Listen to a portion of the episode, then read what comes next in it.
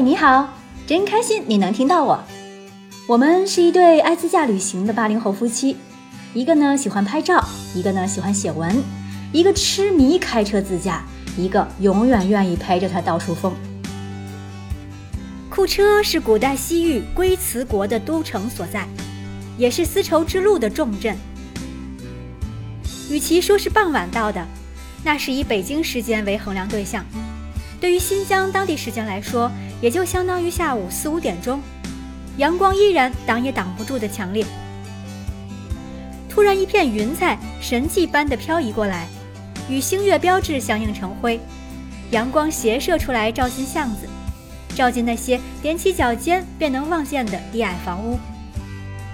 逆着阳光准备关门的大妈望了一眼我这个陌生人，她扶着门框，探头朝外看一眼。就缩身回去，把门关上。马路两侧一家接一家的店铺，当地老百姓坐在摊位前，摊位上堆着满满的干果，成叠的大馕。他们做生意基本靠目光交流，用微笑揽客。无论你是否驻足，有无购买意向，摊主们都沉默以对。来到热斯坦，怎么能不尝一尝库车的大馕呢？热斯坦的街上。弥漫着羊肉、烤馕交杂的味道，几步之间便有一家烤馕店。据当地人介绍，这是他们的主食，也是待客的点心。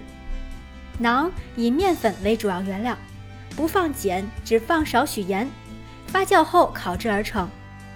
馕大多为圆形，中间薄，边缘厚，饼面上的花纹是由一枚馕戳子在面饼上戳出来的。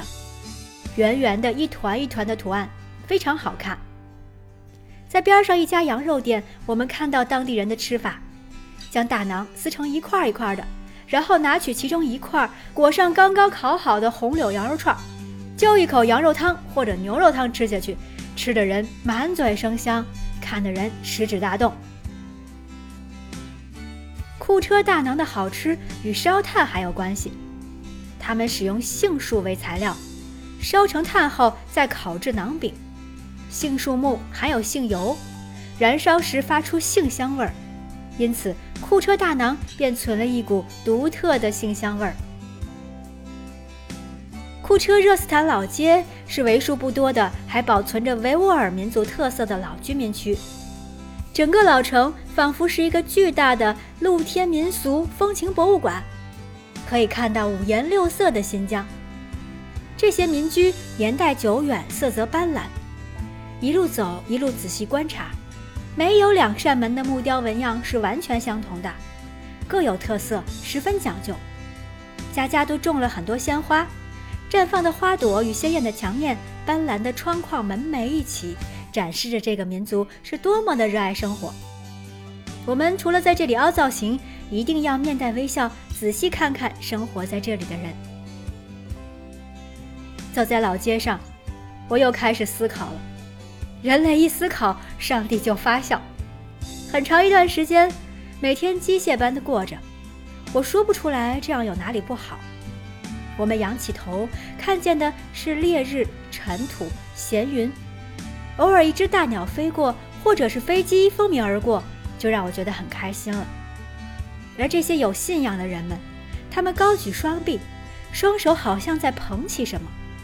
仰目看向太阳的时候，他们看见的肯定比我更多。他们也不会告诉我看见了什么。如果告诉我了，我会相信吗？热斯坦老街走到头就是库车王府。库车王府的主人末代王爷的第五房王妃现在还活着，拿着国家的低保度日。王妃住在王府，若有游客请求与她合影，一次合影出场费三十元。这也是笔收入。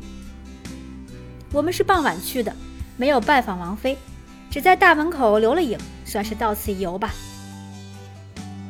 晚饭选了一家装修奢华的新疆餐厅，满眼的服务员都变成了纳扎和热巴，他们说普通话很生硬，上菜很慢很慢，很多桌客人都在催菜，我们也不例外。结果这顿饭从九点吃到十一点。上一道菜一股脑的吃完，然后继续等啊等啊等下一道菜，完全断了胃口，吃到一半就已经饱得差不多了，自然也吃不出美食的味道。再一次在吃上全面溃败。下集预告：库车大峡谷，大自然造就的一片血色烈焰。